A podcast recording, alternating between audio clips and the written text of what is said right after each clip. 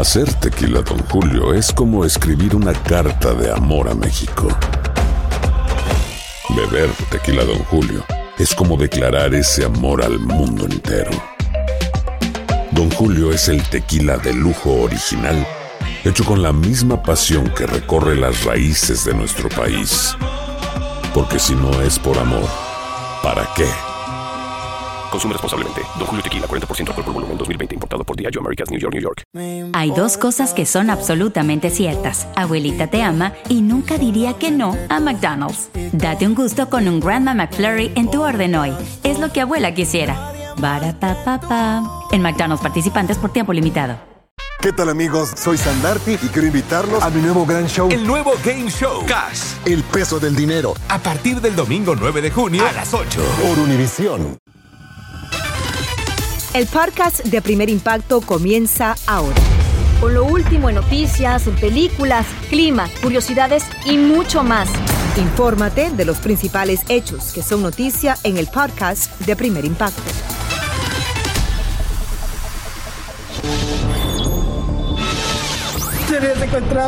¿Quién? Un operativo sorpresa le pone fin a la agonía de unos inmigrantes que cayeron en las garras del secuestro.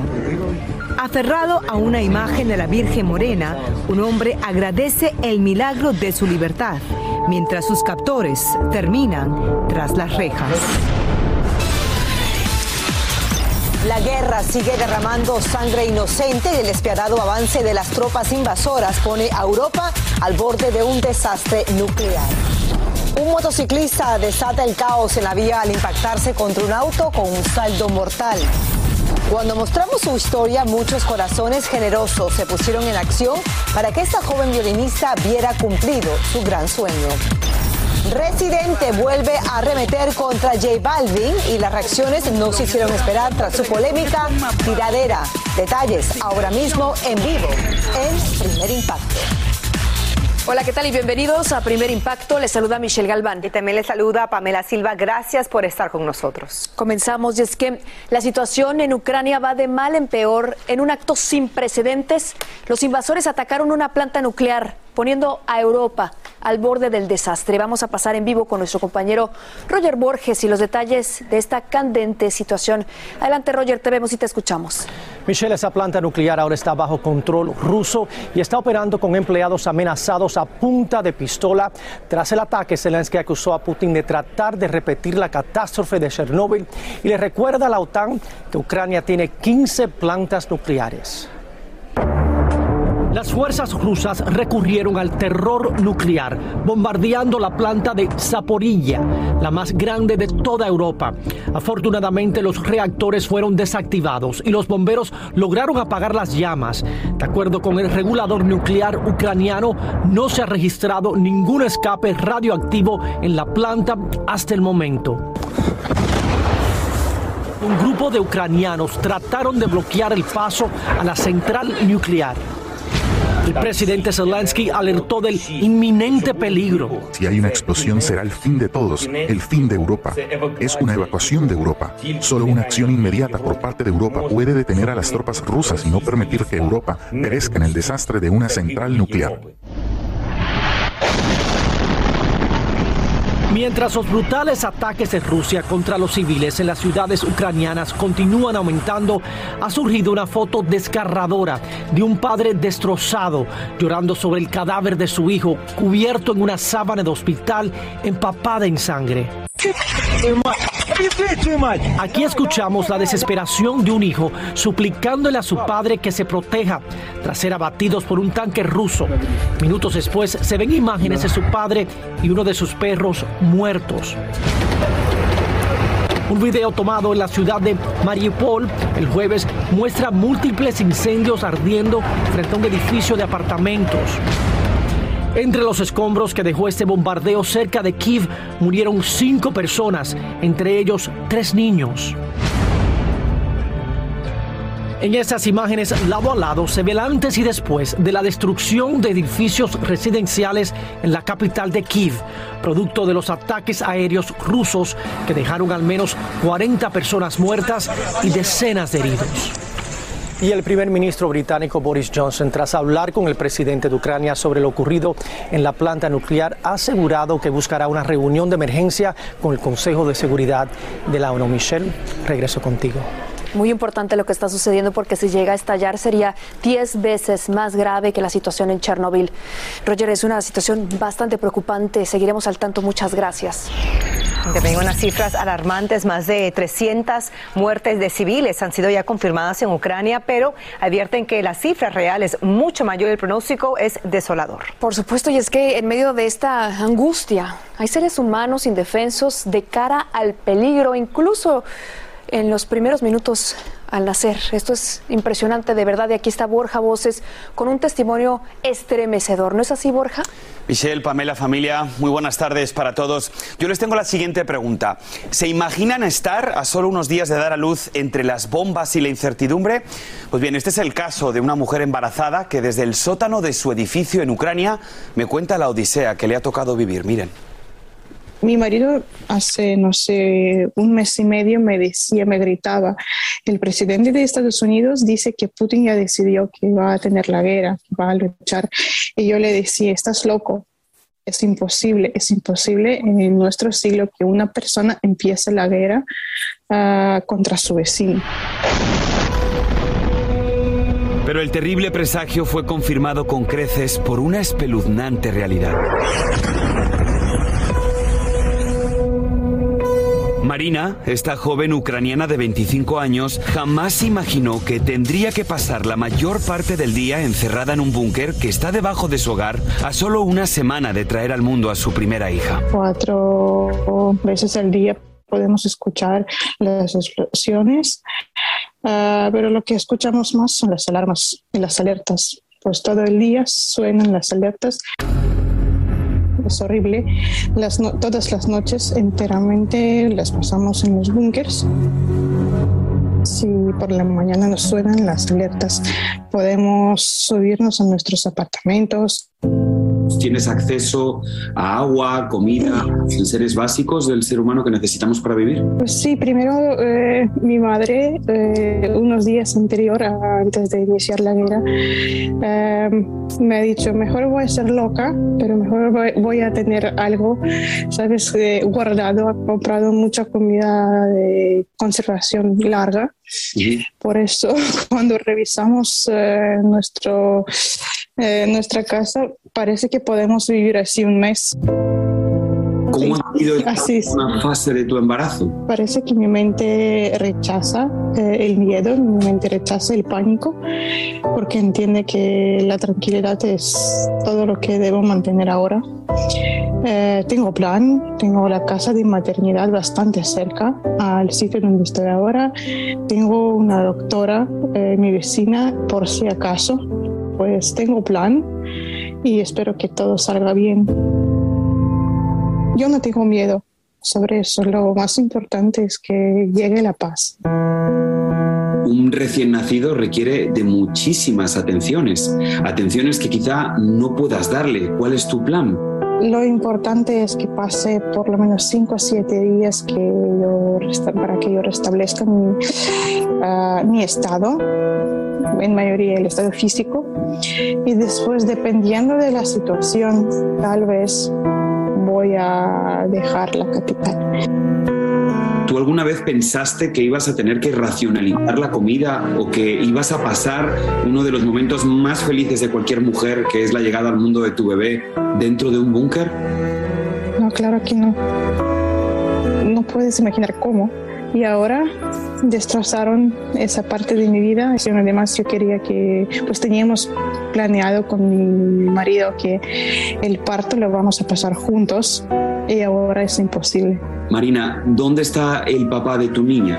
Pues el papá de mi niña está defendiendo nuestro territorio, nuestro distrito, ayudando a nuestros militares, porque como tal no es militar, pero está en un grupo de la gente que decidió que su objetivo, su deseo es defendernos. ¿Cómo te sientes tú de pensar que tu marido no va a estar en, en, un día tan importante para vosotros?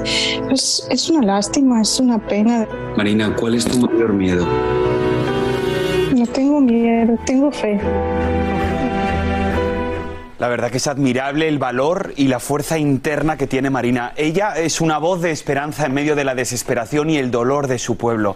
Y estamos seguros de que esa gran fe le va a permitir traer al mundo a una bebé sana, fuerte y, lo más importante, verla crecer en un país libre y rodeada de paz. Qué impresionante. palabras tan impresionante, ¿no? Comentando aquí, no tengo miedo, tengo fe. Le deseamos lo mejor de la suerte, no podemos ni siquiera imaginar estar en una situación similar, eh, especialmente una mamá primeriza que ya en sí está llena de incertidumbre, eh, ¿no? de, de dudas sobre este proceso que es recibir a su hijo y en esas circunstancias la verdad que solamente es una mujer de muchas, imagino que están en situaciones muy similares ahora en Ucrania y la verdad que nuestras oraciones con ellas. Son cientos de miles de madres que tienen que guardar la calma de incluso con hijos, ¿no? También cantarles al oído, como lo hemos visto en muchas imágenes, de guardar esta fe inmensa que tiene esta mujer, como ella decía, yo no tengo miedo, yo tengo fe, y, qué mensaje tan poderoso y sobre todo en medio de la guerra, no me puedo imaginar qué tan grande puede ser tu fe, ¿no? A prueba de todo. Y el otro lado de la moneda que también es no saber si vas a volver a ver a tu esposo y si tu esposo va a conocer a su bebé. Exactamente, yo creo que es imposible no empatizar con situaciones como esta, porque de verdad que al conocer la historia de Marina, yo me imagino a mi hermana, a, a- a mi prima, a mi, a mi sobrina que pudiera estar viviendo esto y tiene que ser horrible toda nuestra solidaridad con el pueblo ucraniano. Y la vida les cambió. En un abrir y cerrar de ojos. Así es. así Increíble. que Muchas, Muchas gracias, Borja. Gracias, buen fin de semana. Ir de compras le costó caro a un hispano que recibió un balazo en la cabeza en una tienda de California. La policía intentó expulsarlo junto a su pareja por sospecha de robo y un agente descubrió que portaba un cuchillo. En medio de este forcejeo, otro oficial vio que también tenía una pistola y disparó contra él. Por suerte sobrevivió y está preso por posesión de armas y otros cargos. Su esposa asegura que tenía dinero para pagar los pañales y juguetes de sus hijos. En otra tienda de California, un encapuchado llenó una bolsa de mercancía ante los ojos de los empleados y los clientes y se fue sin pagar, así como si nada, como si fuera poco además, cuando un hombre intentó grabarlo, le arrebató el teléfono celular y lo agredió usando unas bananas, unos plátanos como proyectiles. Y cuando la víctima contraatacó, le lanzó varios paquetes de galletas como lo vemos. El malhechor salió como si nada, ahí lo ve, y no ha sido identificado. Cuando la economía en casa se pone difícil, debemos pensar en reinventarnos y una opción es crear nuestra propia empresa. Pero para emprender un pequeño negocio se necesita mucha planificación. Ricardo Rambari tiene hoy unos útiles consejos para los nuevos empresarios. Adelante Ricardo, cuéntanos. Amigo de Cuide su bolsillo, ¿qué tal? ¿Estás cansado de trabajar para otro o te pica la curiosidad empresarial? Hoy vamos a hablar de los pasos a seguir para construir tu propia empresa. Lo primero es realizar un estudio de mercado. No puedes pretender venderle bananas a un salmón. Bueno, tú me entiendes, ¿no? Además, tienes que escribir tu plan de negocios. ¿En qué consiste? ¿Cómo va a funcionar?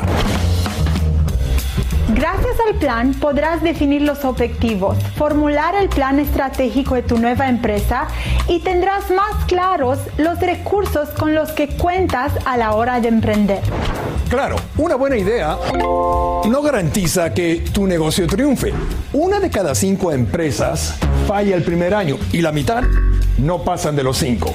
Entonces, ¿cuáles son los errores más frecuentes de un empresario novato? Bueno, muchos empiezan por tener clientes sin tan siquiera haber constituido legalmente la empresa. La falta de un plan de negocios y a veces el optimismo exagerado también son causas de fracaso por muchas nuevas compañías. La pregunta muchas veces es, hmm, ¿cómo consigo clientes? Pues mira, dar a conocer tu negocio no tiene por qué acabar con tu presupuesto o costarte una fortuna. Hoy en día todas las empresas suelen tener presencia digital en las redes sociales. El conocer cómo manejarlas con eficiencia generará muchas ventajas en cuestiones de imagen y ventas. Eso sí, no vayan a pensar que administrar una empresa es fácil. Hay que estar encima de todo. Y para eso no hay nada mejor que rodearte de un buen equipo de trabajo. Para administrar una empresa no solo debes centrarte en el producto que ofrezcas en sí, sino en otra serie de factores tales como los procesos de producción, de atención al cliente, de distribución o servicios postventa. Es el refrán que para hacer dinero hay que tener dinero. Los negocios son así y muchas veces necesitamos un préstamo comercial para pagar empleados, para compra de inventario, etc. Es totalmente posible obtener un préstamo incluso si no gozas de un estatus legal de inmigración. Consejos importantísimos de los expertos. Consulta con la Administración de Pequeñas Empresas, con la Cámara de Comercio y con los centros de negocios para emprendedores hispanos. Hay muchísimos recursos que puedes aprovechar. Hmm. Y ser hispano es una increíble ventaja en la creación y crecimiento de nuevas empresas. Eso sí, debes obtener una certificación minoritaria hay una gran cantidad de programas públicos y privados a las cuales puedes acceder solo si tienes una certificación de negocio propiedad de minoría. En Estados Unidos no hay muchas restricciones para abrir una empresa. No necesitas tener estatus legal e incluso puedes abrirla estando fuera del país. Utiliza los recursos de las agencias federales para averiguar sobre oportunidades de capacitación para nuevos emprendedores. Una de las mejores fuentes de información es la SBA, Administración de Pequeñas Empresas. Este que ven aquí es su enlace. Eso sí, no te olvides de abrir una cuenta bancaria comercial, o sea que jamás mezcles tu dinero con el de la empresa. De esa forma, tu bolsillo estará mucho más feliz. Y hay que buscar esos recursos. Muchas gracias, muy buenos consejos, Ricardo. En su próximo segmento, Ricardo nos dirá qué debemos hacer para que esa empresa que nos atrevimos a crear sea rentable y, por supuesto, exitosa. Así que no se lo pueden perder. Hacer tequila, don Julio, es como escribir una carta de amor a México. Beber tequila, don Julio, es como declarar ese amor al mundo entero. Don Julio es el tequila de lujo original hecho con la misma pasión que recorre las raíces de nuestro país. Porque si no es por amor, ¿para qué? Consume responsablemente. Don Julio Tequila, 40% alcohol por volumen, 2020. Importado por Diageo Americas, New York, New York. Hay dos cosas que son absolutamente ciertas. Abuelita te ama y nunca diría que no a McDonald's. Date un gusto con un Grandma McFlurry en tu orden hoy. Es lo que abuela quisiera. Barata En McDonald's participantes por tiempo limitado. Tres ganadores. Cada uno de ellos se ha ganado 200 millones de pesos. A la familia Pérez, Uriarte y Ortiz se les cumple el sueño. Prométeme que el dinero nunca te va a cambiar. Te juro que siempre voy a ser ese hombre del que tú te enamoraste. Pero con la suerte, también llegan los problemas. Lástima que van a perderlo todo. Golpe de suerte, de lunes a viernes a las 8 por Univisión. Escucha los reportajes más relevantes del día en el podcast de Primer Impacto. Seguimos con más de Primer Impacto en vivo. Un operativo puso tras las rejas a una banda de coyotes que tenía secuestrados a unos inmigrantes en la frontera entre Coahuila y Texas. Y aseguran que los rescatistas le salvaron la vida con la ayuda de la Virgen de Guadalupe. Francisco Cobos nos amplía. La tranquilidad de la madrugada fue rota por un convoy de patrullas que recorrieron las calles de Piedras Negras en un operativo para capturar a traficantes de personas. Llegaron a varias casas de seguridad en donde arrestaron a un grupo de coyotes y rescataron a migrantes que tenían secuestrados para cobrar un rescate a sus familiares de Estados Unidos. Este migrante hondureño estalló en llanto cuando se percató de que había llegado la policía a librarlo. No va a pasar nada. ¿Qué te hicieron, amigo? Te había secuestrado. ¿Quién? alias el chongo. El joven narró que lo torturaban. Que un martillazo por aquí, ya está hablando con mi familia, que les depositara 500 dólares. Y aquí ando, me quedaron calobrar con un cuchillo. El migrante agradeció a los policías por su libertad y se aferraba a este cuadro de la Virgen de Guadalupe que dijo lo salvó de morir. ¿Cómo le rezabas? Que me alejara todo lo malo que me pudiera pasar. Entre tanto, los detenidos negaron ser traficantes. Ah, soy deportado y aquí, aquí, aquí vivo. Yo tengo dos años viviendo aquí. ¿Y por qué tenían trabajando yo ahí? Ah, yo he secuestrado a nadie, no sé de qué están hablando. A pesar de todo, miles de migrantes continúan llegando todos los días a esta frontera para cruzar a los Estados Unidos. Como esta familia de cubanos quienes llegaron hasta el río Bravo luego de dejar todos sus bienes en la isla. Ellos, a diferencia de muchos otros, han tenido fortuna ya que lograron cruzar el río y entregarse a los agentes de la patrulla fronteriza de Estados Unidos para solicitar asilo. Vamos, vamos, suba arriba. En Piedras Negras, México, Francisco Cobos, primer impacto. No hay otros inmigrantes denuncian lo que consideran una detención ilegal por parte de las autoridades mexicanas. Como nos cuenta Iván Macías, exigen que los dejen en libertad. Todos los billetes de depósito.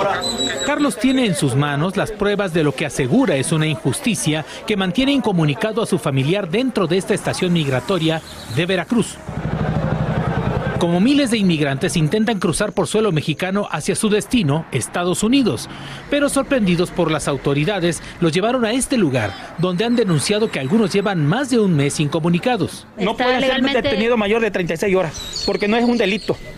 Esto, ellos no cometieron ni un delito, es cuestión migratoria.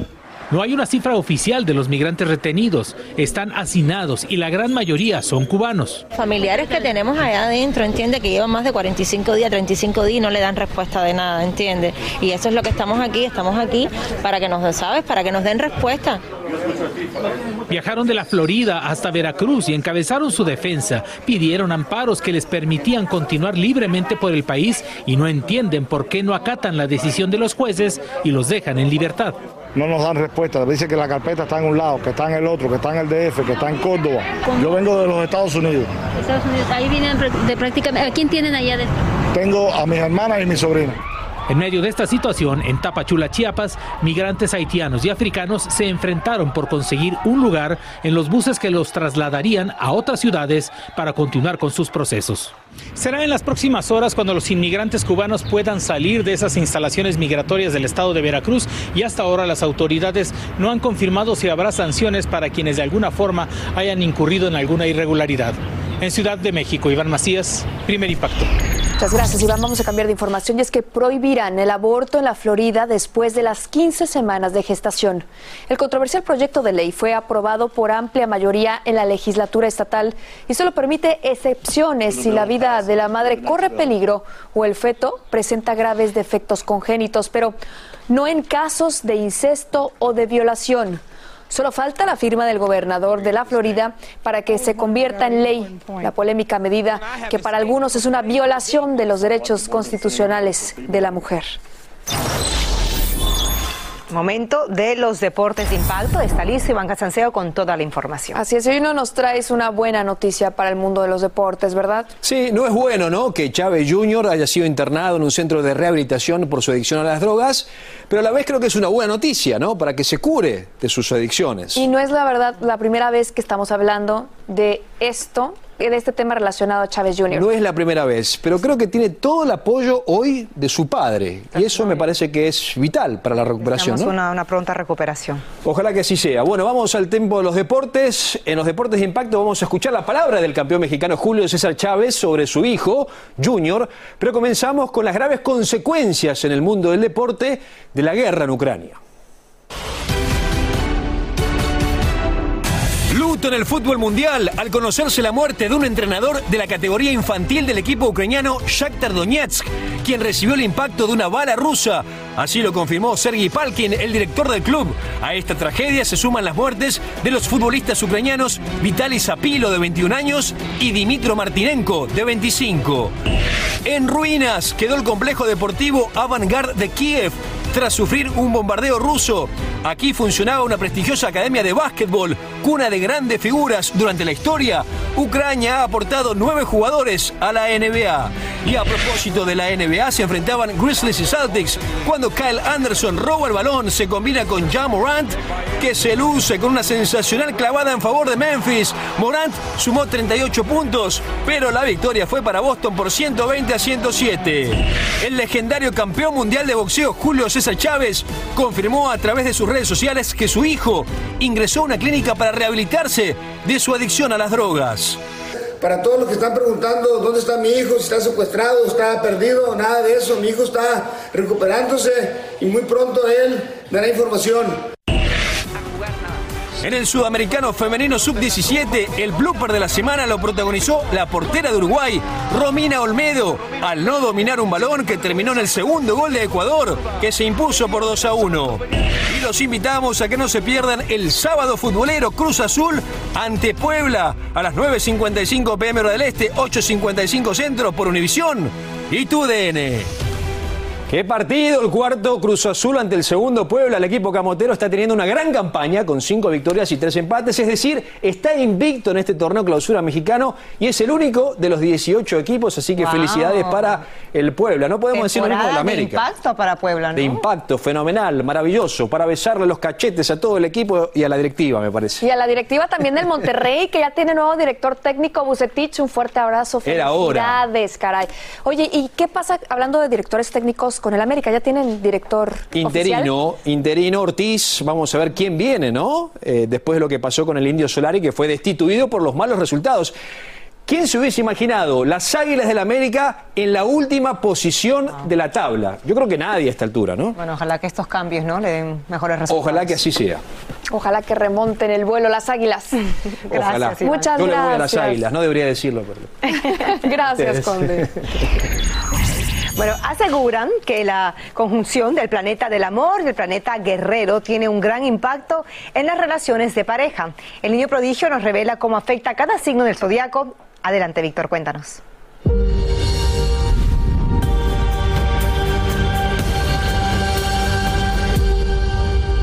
Muy buenas tardes, pues les cuento que este 7 de marzo Venus y Marte ingresarán en la constelación de Acuario. Eso activará tu vida social y mejoran tus relaciones con los demás.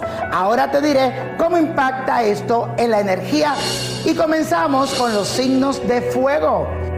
Aries aprovecha porque en este periodo las invitaciones, las propuestas estarán a la orden del día y estarás muy activo. Conocerás gente nueva que te van a ayudar a escalar en posiciones. Leo, prepárate porque tu vida amorosa tendrá un brillo especial y te vas a sentir a gusto estando solo o acompañado. Te sentirás también contigo mismo que eso proyectarás a los demás. El amor está en ti. Sagitario, cualquier trámite que tengas pendiente se va a mover con mucha rapidez. Todo ahora se aclara a nivel económico y si tienes algún tipo de deudas podrás salir de ellas. Y ahora vamos con los signos de tierra. Tauro, tu popularidad crecerá gracias a los excelentes resultados que obtendrás a nivel laboral. También tu compromiso y disciplina te va a abrir muchas puertas. Virgo será una etapa de mucho movimiento, mucha actividad. Estará repleto de compromiso. Confía en tus habilidades. Capricornio, personas interesantes y muy bien económicamente te van a proponer negocios con grandes beneficios. Arriesgate a ir un poco más allá y confía en tus capacidades. Y continuamos con los signos de aire. Géminis, cualquier trámite que vayas a realizar, concéntrate en eso. Y eso se va a concretar más rápido de lo que tú piensas. Tu vida se llenará de luz y se van a abrir nuevos caminos. Así que desde ya te felicito. Libra en el amor, vas a vivir esos momentos increíbles. Ya es hora de que disfrutes de la felicidad. Te mostrarás tal cual eres. Acuario, estarás muy cautivador. Será un periodo ideal para tomar iniciativas en el terreno del amor y tendrás buenas respuestas. Y ahora sí, concluimos con los signos de agua. Cáncer, vivirás una montaña rusa de sensaciones que te alejarán de tu centro, así que mantente en control y acaso a tus instintos y busca espacio en soledad donde ponga en orden tus sentimientos. Escorpio, es momento de pensar en ti y de lograr todo aquello que has anhelado. Siento que es el momento de ser tú. Llegará algo muy importante. Espéralo. Piscis, presta mucha atención a tus sueños porque van a aclarar tu mente y serán premonitorios. También es muy importante que si tienes que pedir perdón a alguien, será un buen momento para hacerlo. Y la copa de la suerte nos trae el 13, 47 51 60 72 85 y con Dios todo, sin el nada. Y como mi gente, repítelo, let it go, let it go, let it go. Let it go. Ahí lo tiene. Muchas gracias, Víctor. Seguimos con más de primer impacto en vivo. Vuelve al ataque el cantautor puertorriqueño René Pérez y arremete sin compasión contra J Balvin, aparentemente. Esta vez lo tilda de racista y oportunista. Tony de Andrades nos amplía y tiene la reacción de los artistas ante esta nueva polémica. En esta canción, René Pérez saca su artillería pesada para aplastar sin piedad a J Balvin.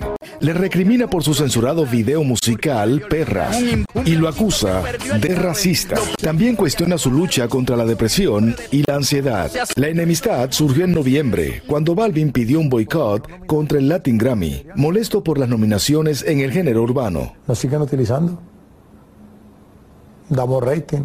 Pero entonces nos dan todas las nominaciones y no nos dan nada. Esta fue la contundente respuesta del ex vocalista del grupo Calle 13, conocido como Residente. Tu música es como si fuera un carrito de hot dog. Hasta el momento, el cantante colombiano no ha respondido. Él se encuentra en Argentina y en sus redes sociales compartió este video junto al hijo de Pablo Escobar. ¿Me entiende? ¿Me entiende? Tan pronto difundió la canción, el cantautor español Alejandro Sanz escribió en Twitter, acabo de ver un asesinato cometido con un lápiz. Ricardo Montaner lamentó la guerra entre los dos al decir, he visto con tristeza cómo dos colegas diferentes se ensañan hasta sacarse sangre. Lo de mi querido residente con mi querido J Balvin es un acto despiadado, una masacre innecesaria, una ironía, un despilfarro de talento en una causa sin razón. Sin embargo, Anuel se declaró a favor del bando de René. Solo estoy apoyando a una leyenda residente y a mi brother Bizarra, que es el productor, dijo. A mí nadie me pidió que posteara esto tampoco. Cosas como estas tienen que seguir pasando. Lo que dijo Rubén, el residente lo sostiene. Algunos han cuestionado si era el momento adecuado para lanzar la polémica canción en vista de lo que vive Balvin, cuya madre se debate entre la vida y la muerte en un hospital en Colombia debido al coronavirus. En Miami, Tony Dandrades, primer impacto. Somos diferentes. Y cabe destacar que solicitamos entrevistas con René Pérez y J Balvin, pero ninguno aceptó ser entrevistado por primer impacto tras la difusión de esta polémica canción. Así termina el episodio de hoy del podcast de Primer Impacto. Encuentra episodios nuevos de lunes a viernes, primero en la aplicación de Euforia y en todas las plataformas de podcast. Como siempre, gracias por escucharnos.